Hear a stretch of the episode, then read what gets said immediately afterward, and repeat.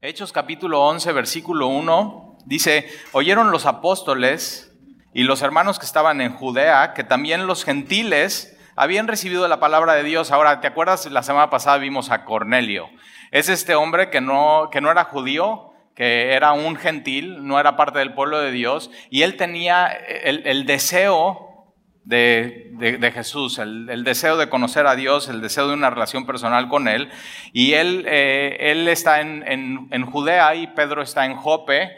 Y ya sabes toda la historia de lo que pasa. Y hoy vamos a ver un repaso de esta historia. Pero una de las cosas que me llama la atención del versículo 1 es que eh, Cesarea, que es un puerto marítimo a kilómetros de distancia de Jerusalén y de Judea, eh, de pronto se, oyeron los apóstoles y los hermanos que también los gentiles habían recibido la palabra de Dios y no había WhatsApp y no había Twitter y no había Facebook, no había nada, simplemente lo que pasaba en estas ciudades es que en épocas de la Biblia había estas, estas carreteras, estas vías importantes de comercio y de pronto alguien iba a una ciudad y estaba comerciando y estaba escuchando lo que pasaba y iba a otra ciudad simplemente por la naturaleza de su trabajo, por, por visitar a la familia o simplemente ir hacia Jerusalén. Y de pronto los apóstoles y los hermanos se enteran de lo que Dios está haciendo en, en, otro lugar. Ellos no tienen nada que ver con esto, simplemente escuchan la noticia de que los gentiles y, y, estamos hablando de hombres paganos, idólatras, completamente inmorales, habían recibido la palabra de Dios. Por eso es tan importante eh, que semana tras semana estamos abriendo la Biblia, estamos yendo a la palabra de Dios y tú cada semana tienes que estar tomando esta decisión, el día de, el día de hoy voy a recibir la palabra de Dios. O sea, cuando, cuando abrimos este libro, ¿qué, ¿qué estás esperando? Y cuando abrimos este libro, estamos abriendo la boca de Dios para que nos hable. Y venimos con eso, con esa hambre en nuestro corazón de buscarle, de escucharle. Y, y los gentiles habían recibido la palabra de Dios, versículo 2. Y cuando Pedro subió a Jerusalén, y ya sabes de dónde, estaba en Jope.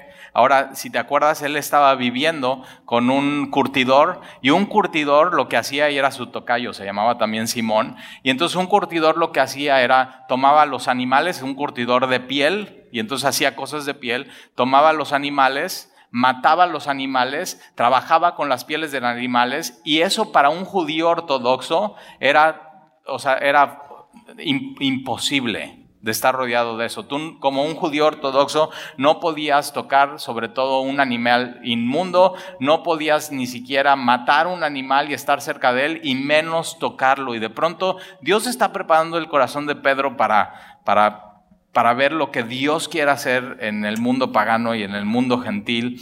Y entonces Pedro sube de Jerusalén, mira lo que pasa el versículo 2 y sube a Jerusalén y disputaba con él los que eran de la circuncisión. Los que eran de la circuncisión, ellos son los judíos y los judíos tenían ciertas distintivos como nosotros. Entonces los judíos, sus distintivos era estar circuncidado y ya sabes, cuando eran niños a, a la semana les circuncidaban y era la señal que Dios les había dado son mi pueblo. Es una ciudad, es una, es una señal externa de ser el pueblo de Dios. Otra de las cosas que ellos guardaban es el día de reposo, lo que hoy se llama el Shabbat. Entonces, un judío ortodoxo hoy, a partir del viernes, cuando sale la primera estrella, hasta el sábado, cuando sale la primera estrella, ellos están guardando el día de reposo. Eso es lo que se llama Shabbat. Eh, es los sábados, y eh, tenían estas dos señales, las señales del pacto de Dios, circuncisión y eh, el día de reposo. Estas dos cosas o símbolos y señales era simplemente para el pueblo de Dios, un pueblo que Dios creó de una etnia en específico, en un tiempo en específico, en un espacio en específico. Circuncisión y Shabbat no es para la iglesia.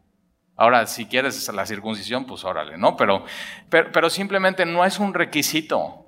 Y después, más adelante, Pablo a los Gálatas le está diciendo, ustedes comenzaron en el Espíritu. O sea, qué tan insensatos son que comenzaron en el Espíritu y ahora quieren ir a las obras de la carne. a las obras de la ley.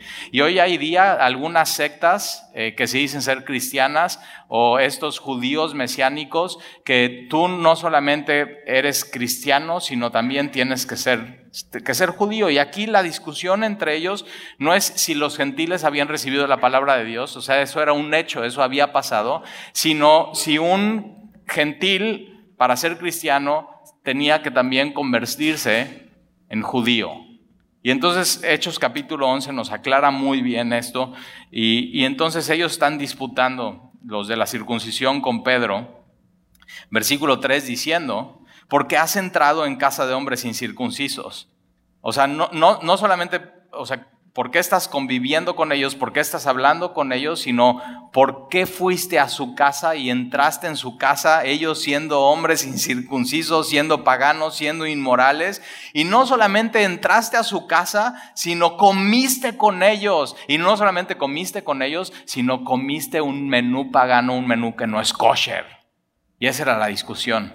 Ellos les calaba mucho esto que estaba pasando. Y ahora eh, Pedro empieza a comer comida no kosher y ya viste la semana pasada, viste por qué, porque Dios, y vamos a ver ahorita, baja este menú del cielo y claramente se ve que es del cielo y este menú regresa al cielo y en, este, en esta como pantalla enorme son imágenes de animales que Levítico Levítico Dios mismo prohíbe, pero que Dios está diciendo, ok, ya no están bajo el antiguo pacto, ahora es un nuevo pacto y lo que Dios limpió que el hombre no lo llame impuro. Y entonces Dios está poniendo hasta un nuevo menú en este nuevo pacto, pero ellos están, o sea, no lo pueden creer. Entraste en casa de esos hombres y has, no solamente comiste con ellos, sino estás comiendo comida no kosher. O sea, te imaginas Pedro comiendo unos tacos al pastor, así de, cerdo, que era prohibido, así prohibido. Y, y estos hombres están volviendo locos. Y una cosa que, que yo siempre veo en alguien que no tiene su doctrina correcta en el Nuevo Testamento y en el nuevo pacto, el pacto de la gracia, es que siempre se está volviendo loco y se está, o se está jalando los pelos por lo que hacen otras personas y, y nunca está viendo lo que, lo que hay en su corazón. Acuérdate, todas estas eran señales externas y lo que Jesús viene a hacer es ese corazón de piedra cambiarlo por un corazón de carne, un corazón vivo. Jesús viene a dar vida eterna. Jesús vino a cumplir toda la ley. Vino a cumplir absolutamente cada punto del Antiguo Testamento para que tú y yo hoy podamos vivir bajo la gracia. Y eso es, muy importante entender. Pero de pronto ellos no lo entendían. Y sabes que, eh, o sea, está bien que no lo entiendan. Y por eso Pedro va a hacer lo que va a hacer. Eh, versículo 4. Entonces Pedro, eh, comenzó Pedro a, contarles. Cuando alguien empiece a discutirte de cosas y se empiece a jalar los pelos por algo que haces o algo que dices o algo que pasa en tu iglesia, porque tú estás caminando en la gracia, cuando alguien empiece eso, no te pelees con esa persona, empiézales a contar. Es, muy diferente contarles una historia que pelearte con las personas. ¿Nunca te ha pasado eso que estás con tus hijos y les dices, eh, vas en el coche y ya están desesperados y están irritables y les dicen, ¿quieren que les cuente una historia? O sea, a todos nos gustan las historias, a todos nos gustan los cuentos y empieza a hacer una vez y ya, todos, o sea, simplemente todos calladitos. y Pedro agarra y empieza a hacer esto con la sabiduría de Dios. Entonces, cuando venga alguien así, cuéntales una historia. Y esta es una historia buena que les puedes contar. Entonces, mira, entonces comenzó Pedro a contarles por orden lo sucedido, diciendo, estaba yo en la ciudad de Jope orando. Y entonces estos cuates de la circuncisión están, ¿y? O sea, ¿y luego qué pasó? O sea, estabas, este, estabas orando. ¿Y qué pasó, Pedro? Cuéntanos. Estaba yo en la ciudad de Jope orando. Me encanta porque entonces vemos a Pedro orando. Esto es lo que hace normalmente semana tras semana y día tras día un cristiano. Está, está buscando a Dios. Y Pedro está diciendo, yo tengo una relación personal con Dios y puedo entrar en casa de gentiles y puedo comer con ellos y tengo una relación personal con Dios. ¿De qué sirve guardar un menú en específico y guardar un día en específico si no tienes una vida de oración? si no estás en una relación personal con Jesucristo. Y entonces dice, estaba yo en la ciudad de Jope orando y vi en éxtasis una visión. Y entonces estos cuates están, ahora sí se puso interesante, o sea, como una visión en éxtasis. Y, Dios empieza a, llamar la atención de estos hombres de la circuncisión y Dios lo que empieza a hacer es, empezar a tomar sus corazones así. Y toda la atención está en, en lo que Pedro va a decir, inspirado por el Espíritu Santo. Y entonces viví en éxtasis una visión, algo semejante y, me encanta Pedro porque dice, no les puedo decir exactamente qué era, pero es algo, algo parecido, algo semejante. En ese tiempo, acuérdate, no existían los cines, no había estas pantallas enormes, no había esto, no había proyecciones, no había nada. Y él está tratando de explicar, vi algo eh, semejante a un gran lienzo, un pedazo de tela enorme que descendía, esta palabra es muy importante, descendía. O sea, a Pedro no se le ocurre esto, sino Pedro sabe, esto viene de Dios esto que me pasó y esta visión viene 100% de Dios.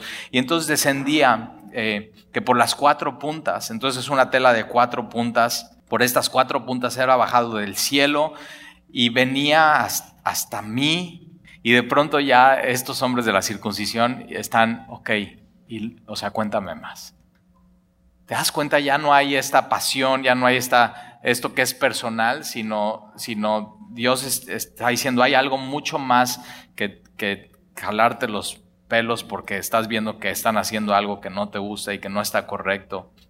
Y luego, versículo, versículo 6, cuando fijé en él los ojos y digo, o sea, Pedro, ya no le eches tanta crema, o sea, ya dinos, ¿qué viste? Entonces está diciendo un lienzo bajando de las cuatro puntas, yo estaba en Exis, estaba orando, y entonces fijé mis ojos en él y consideré, Y, o sea, dices, no inventes, Pedro, ya dinos. Y consideré y vi, ¿qué, viste, Pedro? Y vi cuadrúpedos, cuadrúpedos terrestres y fieras y reptiles. Reptiles era imposible, o sea, para un judío comer una iguana y reptiles, cocodrilo, serpiente. Pero Dios está diciendo eso, está bajando este lienzo y está viendo todos estos animales que en Levítico, en el menú de Dios, no se pueden comer.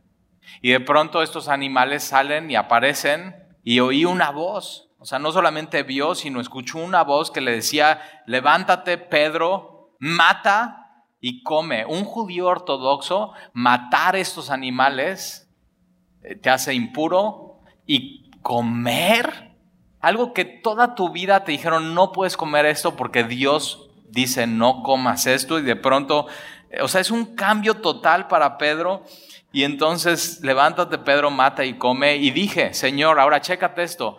Pedro reconoce de quién es esta voz. Pedro había estado con el Señor Jesucristo durante tres años y medio y sabe, este es, este es mi Señor. Él me está diciendo esto.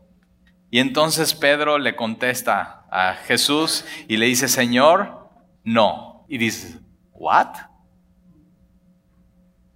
Pedro, ¿con quién estás hablando? O sea, si le vas a decir Señor, que es amo y maestro, y yo soy tu esclavo, ¿cómo le puedes decir que no?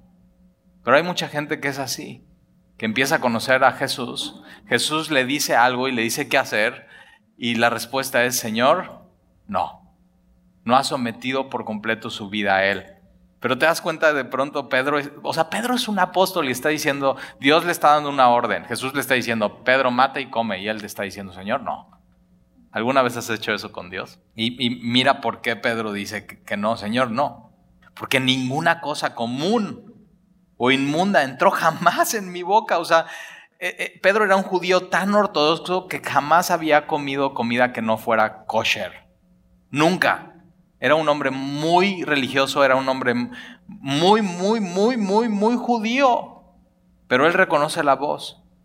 Versículo 9, entonces la voz me respondió del cielo. Otra vez, fíjate cómo es, bajó del cielo, vino a mí, viene del cielo. Entonces la voz me respondió del cielo una segunda vez y, me encanta Jesús porque cuando le dices que no, te, sigue convenciendo y te, te da argumentos. Dice, mira, Pedro, lo que Dios limpió, lo que era impuro, lo que era inmundo, ahora Dios lo limpió y lo que Dios limpió, no lo llames tú común. Y esto se hizo tres veces. Ahora me encanta porque Pedro entonces te das cuenta, Pedro es el, que necesita tres veces todo. O sea, tres veces Pedro niega a Jesús. Y tres veces Jesús restaura a Pedro. Y tres veces Jesús le dice, mata y come. Y tres veces Pedro le dice, no, Señor. Y tres veces Dios le está reconviniendo y diciendo, Pedro, o sea, lo, que Dios limpió no lo puedes llamar tú común o inmundo. Lo que Dios limpió ya está, ya está limpio, Pedro. Ya no se trata de un menú. Ya no se trata de algo que pones en tu boca. Se trata de, de lo que sale de tu corazón. Y entonces esto se hizo tres veces y volvió todo a ser llevado arriba. Otra vez fíjate al cielo. No es, no es un invento del hombre. La palabra de Dios no es un invento del hombre, es, es, Dios inspirando al hombre para escribir estas cosas en su libro, para que tú y yo lo tengamos en nuestras manos y podamos ver cuál es la voluntad de Dios y a través de narrativas e historias, lo que nos encanta. Y era una, y era una vez. Y Dios está revelando a través de, historias a ti y a mí que, que, disfrutamos y nos encanta. Y aquí luego llegaron, ¿cuántos hombres? Fíjate, tres, o sea, todos tres. Tres veces niega Jesús, tres veces Jesús lo restaura, tres veces Jesús le dice mata y come, tres veces Pedro dice no. Y entonces de pronto llegan tres hombres. Pedro, por si no entiendes con uno, ahí te mando tres. ¿No a veces ha sido así tú? Y aquí luego llegaron tres hombres a la casa donde yo estaba, enviados a mí desde Cesarea. Y el Espíritu me dijo que fuese con ellos. Ahora, ¿cómo te dice el Espíritu algo? Bueno, una buena aprendizaje en este estudio es, es ¿qué estaba haciendo Pedro? Pedro estaba, estaba orando. Y cuando estamos orando y ponemos atención a Dios, de pronto Dios a, través de impresiones, a través de, sobre todo de convicción en nuestro corazón, Dios pone una convicción y sabes, esto es de Dios y estoy 100% seguro y no hay duda que Dios me está pidiendo que haga esto. Si no tienes esto, no lo hagas. O sea, si tienes que tomar una decisión en tu vida y no estás seguro y Dios no ha puesto convicción en tu corazón, Dios no ha puesto paz y no ha puesto esa seguridad, no des ese siguiente paso, espérate y dile, Señor, hasta que no pongas tu convicción en mi corazón y yo esté seguro que tu Espíritu Santo es que me esté guiando, simplemente no lo hagas y deja pasar tiempo, espera en Él y sigue, o sea, simplemente sigue orando. Y entonces el Espíritu me dijo, el Espíritu, acuérdate, es la tercera persona de la Trinidad y tiene una relación personal con nosotros, los creyentes, y el Espíritu me dijo que fuese con ellos. Y subraya esto en, tu Biblia, sin dudar. Cuando viene de Dios, hay una convicción que sin importar nada, tú vas a decir, esto es de Dios y lo voy a hacer sin importar nada, lo voy a hacer sin dudar. Cuando hay confusión, cuando hay duda, cuando no hay una convicción certera, cuando hay confusión, posiblemente no es de Dios y no sea la, solución que Dios tiene para tu vida. Y entonces vas a ir con estos tres hombres sin dudar. Y fueron también conmigo estos seis hombres, entonces, estos seis hermanos. Entonces, ¿cuántos van en total? Nueve más Pedro, diez personas. Ahora, ¿por qué diez personas? Bueno, porque entonces Pedro con esto nos está diciendo, miren, lo que yo les voy a platicar que pasó a continuación, no me lo saqué de la manga, no solamente yo lo vi, sino aquí están estos seis hombres que fueron conmigo y aquí están estos tres hombres que vinieron a buscarme. En total podemos dar testimonio de estas cosas, no dos personas, ni tres, ni cuatro, ni cinco, sino diez personas podemos decir, esto sucedió, estos, estos son hechos no están a discusión. Y entonces eh, van tres hombres más, más estos otros seis hermanos y entramos en casa de, de un varón quien nos contó cómo ha visto en su casa a un, a un ángel.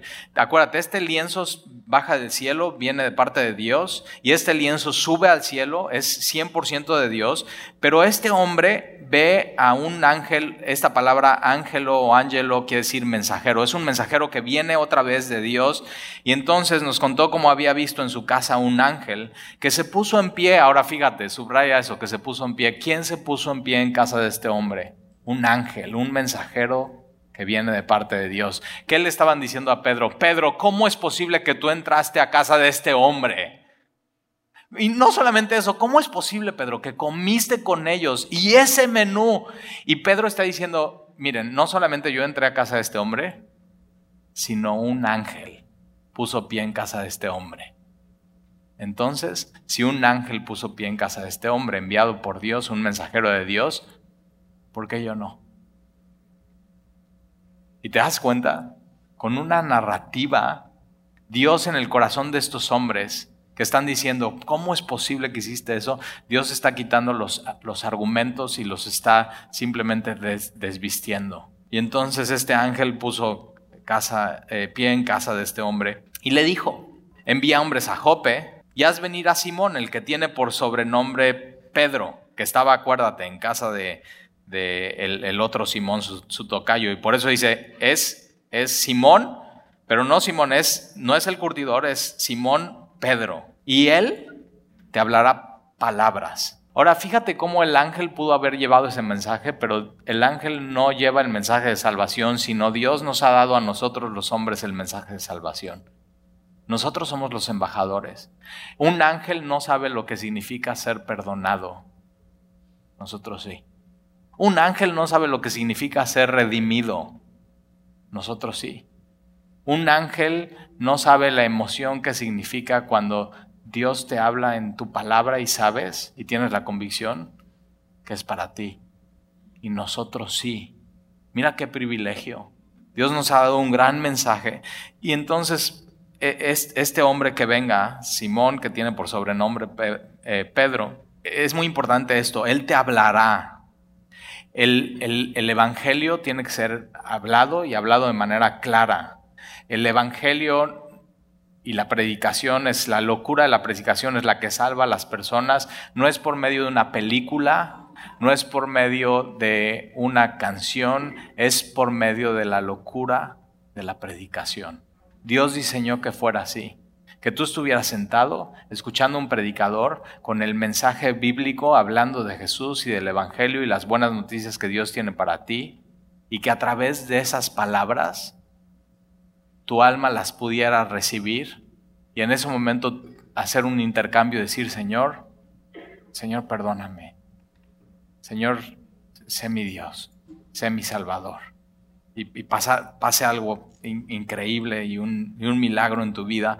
Y entonces Él te hablará palabras por las cuales serás salvo. Mira, la salvación no es por obras, la salvación no es por oír una canción, la salvación no es por ver una visión, la salvación no es por un milagro, la salvación es por oír las palabras del Evangelio, no es por comer algo en específico, no es por hacer algo, no es por dejar de hacer algo, la salvación es simplemente por gracia. Y Dios lo que está haciendo con estos hombres es quitarles todas sus, sus ideas de que es, es, es por, hacer, por hacer algo, entonces tú escuchas la palabra, entra a tu oído, no solamente tu oído, sino tu cerebro y tu mente lo está procesando, baja tu corazón, tu voluntad decide, recibo este mensaje o no.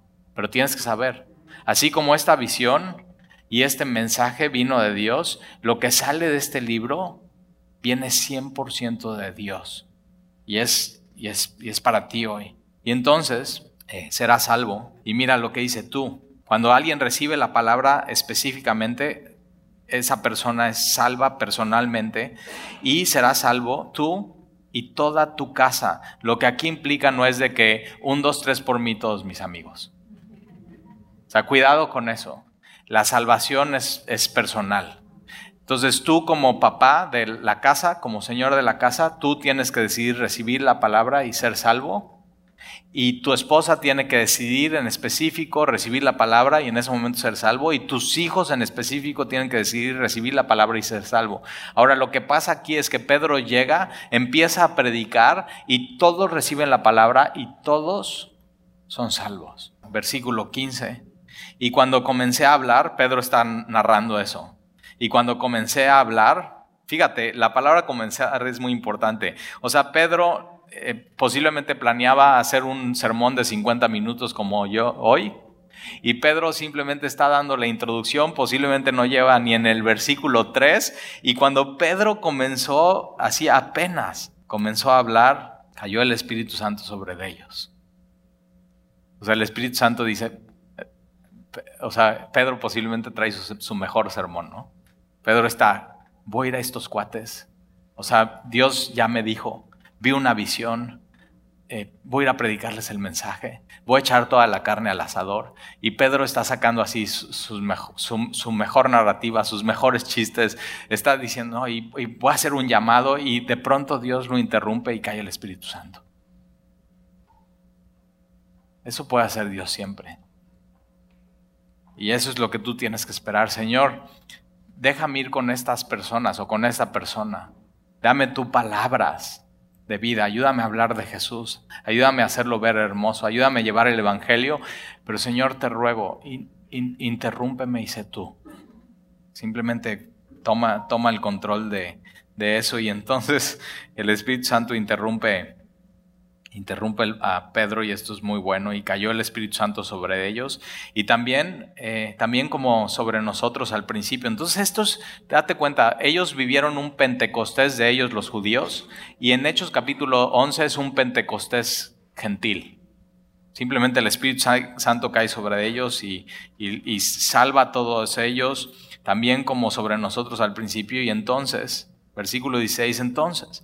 Me acordé de lo dicho por el Señor cuando dijo, Juan ciertamente, Juan el Bautista, Juan ciertamente bautizó con agua, mas vosotros seréis bautizados con el Espíritu Santo. Sin circuncisión, sin un menú especial, sin guardar el día de reposo, sin estudiar hebreo. Hay una onda, déjame te platico, hay una onda de estudia hebreo para ser más espiritual. Y, espérate, o sea, es un negocio. Y ahí estás tú pagando en línea para que gente de Jerusalén te enseñe hebreo, para que puedas decir el Shema. Y entonces así te puedas conectar porque es el idioma de Dios. Y yo digo, mira, mira, mira, ahórrate la lana. No por estudiar hebreo vas a ser más espiritual. Sobre estos hombres, no habían, estos hombres son completamente inmorales, completamente paganos, completamente alejados de Dios y el Espíritu Santo cae sobre ellos. Si quieres ser espiritual, entonces tendrías que no buscar hablar hebreo, tendrías que buscar hablar el idioma que hablaba Jesús. ¿Sabes cuál era? Arameo. Ahora no te va a servir de nada. Nadie habla hoy arameo. Mejor invierte y habla, trata de hablar en inglés y ya. Pero date cuenta, o sea, de pronto hay gente que está trayendo sus, o sea, su menú mira, con esto vas a ser más espiritual. Con esto vas a ser más espiritual, con esto vas a ser más espiritual. Y Pedro está diciendo, mira, así como nosotros cayó el Espíritu así sobre ellos y no se circuncidaron, no comieron nada especial, no guardaron el día de reposo, no hicieron nada, simplemente escucharon el mensaje. Dios los salvó. Y cayó el Espíritu Santo sobre ellos también como nosotros. Y entonces me acordé, fíjate Pedro, de pronto está así y dice, y me acordé de lo que dijo Jesús. Por eso es tan importante que leas tu Biblia, porque de pronto cuando vas en tu día con día te puede pasar eso. Me acordé de esto que dice Jesús en la Biblia. Y, de veras, o sea, sirve, sirve la palabra de Dios en tu vida. Y entonces, versículo 17, si Dios pues les concedió también el mismo don, el mismo regalo. ¿Cuál don? El de la salvación. Un don es un regalo, no puedes hacer nada para ganarlo, es algo que simplemente Dios da de gracia, es porque eh, eh, en sus atributos está la gracia de Dios. Y Pedro dice, si Dios pues les concedió también el mismo don que a nosotros que hemos creído en el Señor Jesucristo, ¿quién era yo para que pueda estorbar a Dios? No, o sea, no voy a, no, o sea, te imaginas Pedro diciendo, hermanos, y Jesús es el Señor, y Jesús es el Salvador, y Jesús fue una cruz para perdonar tus pecados y darte vida eterna, y Jesús resucitó de los muertos, y de pronto el Espíritu Santo cae sobre de ellos, y es como si Pedro está, no, no, no, no, no, no, no, no, no, tienen que circuncidarse primero. No, no, no, no, no, no, no. Antes de tomar la cena del Señor tienes que bautizarte. No, no, no, no, no. O sea, ¿te imaginas que Pedro esté diciendo, no, no, primero, o sea, hoy no nos podemos ir a comer el menú que tenían en sus casas, tenemos que cambiar el menú. Y a veces las religiones, las sectas y, y ciertas personas que tienen su pensamiento errado están estorbando a Dios de que otras personas lleguen a Él y que Dios llegue a estas personas, poniendo normas, poniendo trabas, poniendo días de reposo. Y, es como cuando Jesús les dice a los fariseos, ustedes no entran, pero tampoco dejan entrar a las demás personas. Y la iglesia, que no es el pueblo de Dios y que no es Israel, está para que dejemos entrar a las otras personas, pero también entrar confiadamente al trono de su gracia y disfrutar de su gracia y disfrutar de su amor. Y entonces Pedro está, o sea, ustedes díganme, ni modo que yo hubiera, le, le hubiera dicho a Dios que no. Si Dios les concedió el mismo don que a nosotros que hemos creído en el Señor Jesucristo, ¿quién, ¿quién era yo que pudiese estorbar a Dios? Cuidado con estorbar a Dios. Cuidado con pedirle a alguien que tiene que hacer ciertas cosas para ir a Dios. Cuidado con pedirle a alguien que tiene que hacer ciertos pasos y ciertas cosas, ciertos sacramentos, ciertos rituales para ser perdonado por Dios. Todo estuvo hecho en la cruz. Jesús cuando está en la cruz, lo último que dice es, consumado es, hecho está todo para la salvación de la humanidad. Y, Pedro ya le queda claro, no puedo hacer nada para estorbar a Dios. Versículo 18, entonces, oídas estas cosas, me encanta lo que sucede. O sea, callaron. O sea, ¿cómo puedes ir contra esto? Yo no quiero estorbar a Dios. O sea, si un ángel del Señor entró en casa de Cornelio, ¿cómo no nosotros vamos a entrar? Si Dios está recibiendo a personas que nosotros nunca nos imaginamos que Dios iba a recibir, ¿cómo Dios no las voy a aceptar como, como hermanos en Cristo? Entonces, oídas estas cosas, callaron y glorificaron a Dios, diciendo, de manera que también a los gentiles ha dado Dios arrepentimiento para vida, a los que nunca nos imaginamos. Ahora bien, los que habían sido esparcidos a causa de la persecución que hubo con motivo de Esteban pasaron hasta Fenicia, Chipre y Antioquía. Ahora, estas ciudades son completamente paganas, completamente inmorales, completamente idólatras, estaban completamente perdidos. Para que te des una idea, los matrimonios aquí, el hombre podía decir, mi amor, voy a ir al templo pagano, y la mujer sabe, va a ir al templo y, y mi amor, me voy a ir a acostar con una sacerdotisa y voy a regresar y todo va a estar bien y la mujer feliz. Eso es lo que estaba pasando en estas ciudades. O sea, completamente atiborradas de ídolos de inmoralidad. Y entonces eh, estos hombres pasan hasta Fenicia, Chipre, Antioquía, no hablando a nadie la palabra, sino solo a los judíos. O sea, ¿cómo les vamos a hablar a estos inmorales, perdidos, idólatras. ¿Cómo les vamos a hablar de.? No, no, no, vamos simplemente a los judíos. A, ellos no les vamos a hablar. Versículo 20. Pero había entre ellos unos varones de Chipre y de Sirene, los cuales cuando entraron a Antioquía hablaron también a los griegos, a los que nadie les estaba hablando. Y sabes que allá hay fuera personas que nadie les está diciendo de Jesús. Y posiblemente tú hayas pensado, o sea, no, o sea, esa persona nunca Nunca quisiera escuchar nada de Jesús. Y estos hombres deciden ir con esas personas que pensarían que nunca recibirían a Jesús, que nunca les gustaría a estas personas escuchar del Evangelio. Y entonces hablaron también a los griegos anunciando el Evangelio del Señor Jesús. Esta palabra anunciando evangelizando. Y no es en, no es en una iglesia, no es en una plataforma, sino esto se refiere a uno a uno. O sea, ir con alguien que crees que nunca va a aceptar a Jesús y hablarle de Jesús y ver qué sucede. Y simplemente ver qué sucede. Y estos hombres de Chipre y Serene hacen eso y están anunciando el Evangelio del Señor y la mano del Señor estaba con ellos. Es decir, Dios estaba probando que estos hombres le fueran a hablar a hombres que nunca, o pensarías que nunca, recibirían a Jesús y la mano estaba sobre ellos. Y mira, gran, gran número creyó de aquellos que nunca algunos hombres pensarían que se iban a convertir. Y simplemente gran número creyó y se convirtió al Señor. Y Dios estaba probando eso. Y llegó la noticia de estas cosas oídos de la iglesia que estaba en Jerusalén, otra vez, sin Twitter, sin Facebook y sin nada. Y enviaron a Bernabé que fuese hasta Antioquía. Y este cuando llegó a Antioquía, vio la gracia de Dios Ahora, ¿cómo se ve la gracia de Dios en un lugar, en una ciudad? Cuando personas completamente inmorales, completamente paganas, completamente idólatras, con matrimonios y familias totalmente destruidas, Dios llega y les salva. Eso es la gracia. no sé tú, pero a mí eso es lo que más me apasiona del Evangelio que el Evangelio llega a personas que nunca, nunca te hubieras imaginado, lo salva y convierte sus vidas. Y entonces Bernabé llega y ve la gracia de Dios y se regocijó. Ahora chécate, eh, la plataforma de la gracia de Dios es la iglesia. Aquí entendemos la gracia de Dios.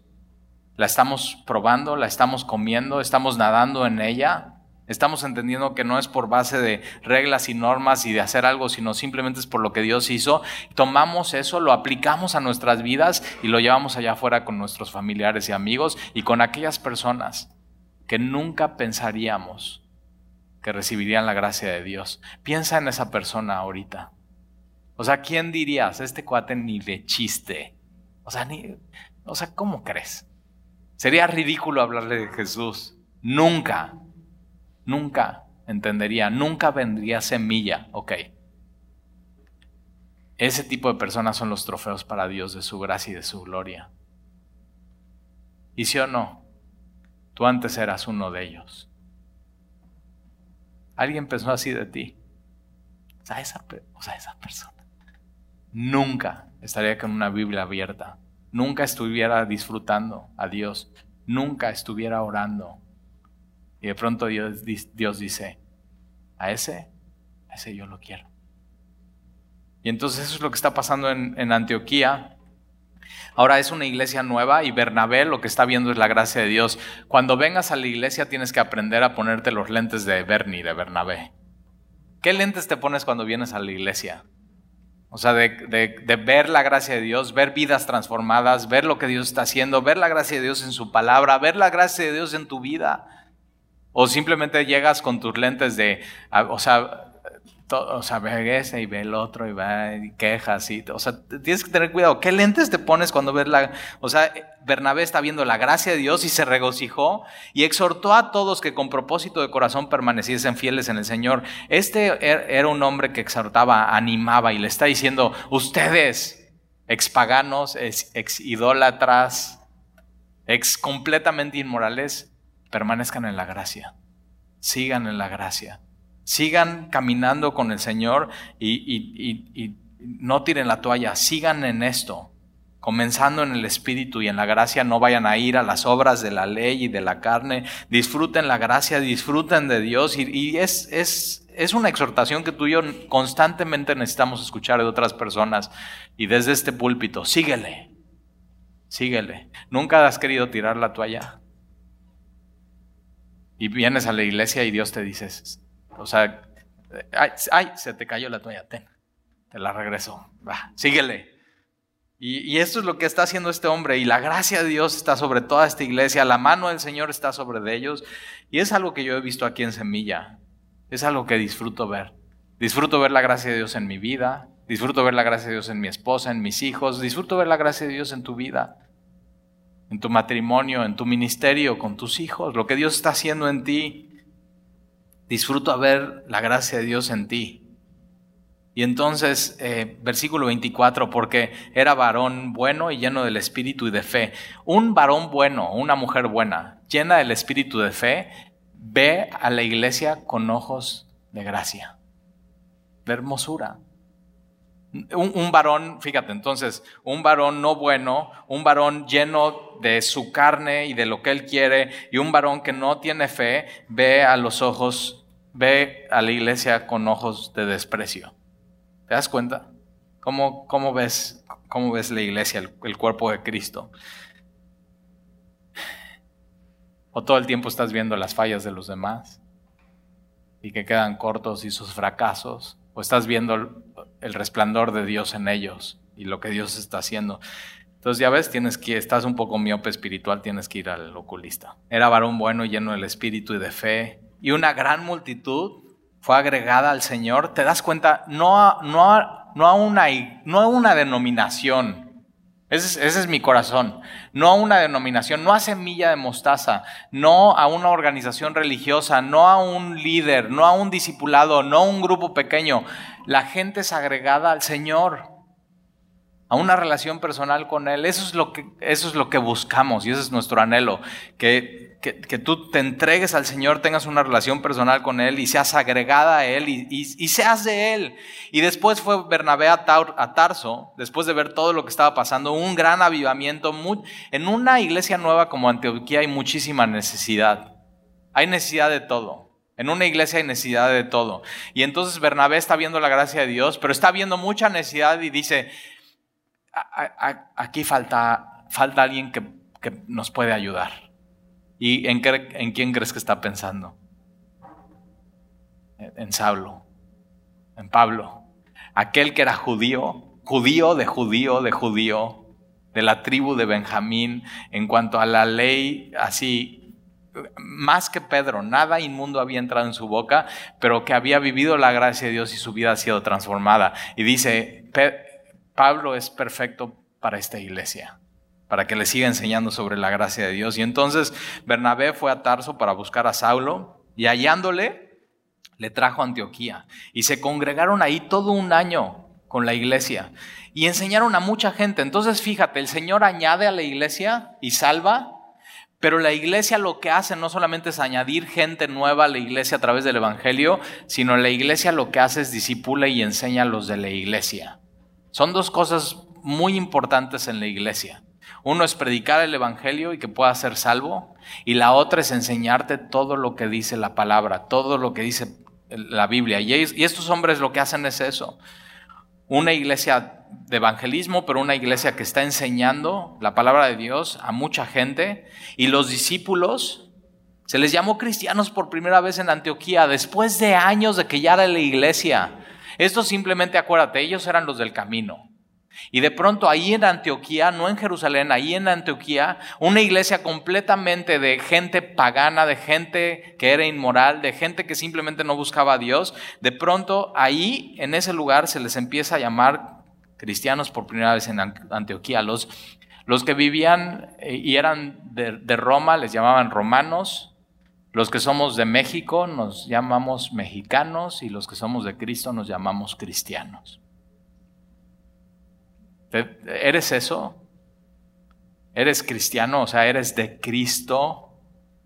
Ahora aquí les empezaron a llamar a algunos de, manera así como, ay, estos, estos cristianos, cristianos. o sea, son como cristitos. Y ellos dicen, sí, somos y llamamos al Señor. Para ellos era de mucho honor este nombre. Somos cristianos. Y lo he platicado varias veces. Cuando nosotros empezamos a ir a una iglesia en la Ciudad de México, era un estudio bíblico verso a verso. Y nosotros, mi esposa y yo, no sabíamos que eran cristianos. O sea, no teníamos la menor idea. Para nosotros era simplemente un estudio bíblico, donde Dios nos hablaba y donde Dios a través de su palabra estaba cambiando nuestras vidas. Y cambió nuestras vidas de manera radical y por completa. Y cuando supimos que éramos cristianos, así Sandy y yo nada más nos volteamos a ver y, ¿cristianos? O sea, el cristianismo era lo último en nuestra lista. Y dice Dios, sí, aquí lo estaba esperando. Y cristianos, por primera vez en Antioquía. Y en aquellos días, versículo 27, en aquellos días, unos profetas descendieron de Jerusalén a Antioquía. Entonces fíjate, Jerusalén es donde inicia todo. Vimos en Hechos capítulo 2 el Pentecostés de Jerusalén con los judíos. Pero de ahí, con la persecución, la iglesia se, se, empieza a esparcir. Y de pronto Antioquía, que es una iglesia que es plantada por gente que sale de Jerusalén, Antioquía, una iglesia nueva, se vuelve esta iglesia donde le empiezan a llamar cristianos por primera vez a los cristianos y Antioquía se vuelve el centro misionero de la iglesia. Es decir, una iglesia plantada por gente que de pronto esta iglesia empieza a mandar misioneros y empiezan a plantar iglesias. Y ese es el corazón de Dios para la iglesia. Una iglesia plantada que planta iglesias y que simplemente está creciendo de una manera natural. Y, entonces eh, descendieron de Jerusalén Antioquía estos, estos profetas. Y ahorita vamos a ver un poco qué, qué hacen estos profetas. Ahora, en el Antiguo Testamento un profeta, y puedes leer a Jeremías, a Isaías, a Oseas, lo que hacía realmente era confrontando a la gente de su pecado. Lo que hace un profeta en el Nuevo Testamento es está enseñando la Biblia, está enseñando la verdad y en algunas ocasiones está diciendo algo que va a pasar en el futuro. Pero siempre el profeta está declarando la verdad. Si un profeta dice algo y no se cumple en las escrituras, no es un profeta que viene de Dios. Y si un profeta dice algo que está profetizando algo que va a pasar en el futuro y no se cumple, no es un profeta de Dios. Entonces aquí vemos estos profetas que descienden de Jerusalén a Antioquía y levantándose uno de ellos llamado Agabo, que más adelante lo vamos a ver en, Hechos también, pero este un, un, profeta llamado Agabo, daba a entender por el Espíritu que vendría una gran hambre en toda la tierra habitada, la cual sucedió en tiempo de Claudio. Entonces él dice, va a haber una gran hambre y aquí Lucas está diciendo, y hubo una gran hambre. Ese es un profeta de Dios. Está anunciando algo que va, a pasar y sucede. Ahora fíjate, en la iglesia primitiva entonces vemos que no todas las épocas eran de prosperidad. Era una iglesia llena del Espíritu, había un gran avivamiento, la gente amaba al Señor, pero de pronto había épocas de crisis y eso sucede en tiempo de Claudio, sucede, eso es histórico y lo puedes leer en los libros de historia. Y entonces los discípulos, cuando escuchan esto, cada uno, conforme a lo que tenía, determinaron enviar socorro a los hermanos que habitaban en Judea. Una iglesia manda personas plantan esta iglesia en Antioquía y en vez de que la iglesia central mande dinero para esta nueva misión, esta nueva iglesia, esta iglesia está mandando dinero para Judea, para la central. Y lo que pasa es que cuando llega el Evangelio en una ciudad, no importa qué tan nueva esté la iglesia, lo que hace en el corazón del hombre es un corazón muy generoso. Una iglesia que ha entendido la gracia de Dios, que hemos recibido todo de gracia, entonces es una iglesia que todo, todo lo da de gracia. No es por obras, es, es, por gracia. Y entonces ellos deciden enviar ayuda y socorro a los hermanos que habitaban en Judea, eh, lo cual en efecto hicieron. No, fíjate, no solamente dicen vamos a mandar ayuda, sino mandan. ¿Cuántas veces no te has cachado que dices voy a hacer esto y se oye muy bien y no lo haces? Y esta iglesia es una iglesia generosa no solamente en palabras, sino en obras. Y, lo hicieron enviándolo a los ancianos que están en Jerusalén, que los ancianos aquí en la Biblia son los obispos o los pastores. En el estudio de distintivos vamos a ver cómo se ve esto en la iglesia. Y entonces enviaron a los ancianos por, por mano de Bernabé y de Saulo.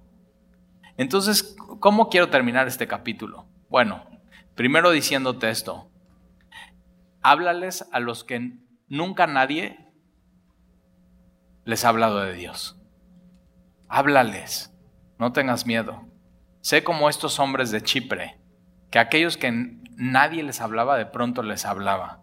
Y otra cosa importante es que si ya eres cristiano, porque ya eres de Cristo, sé un cristiano y siéntete honrado de ser cristiano.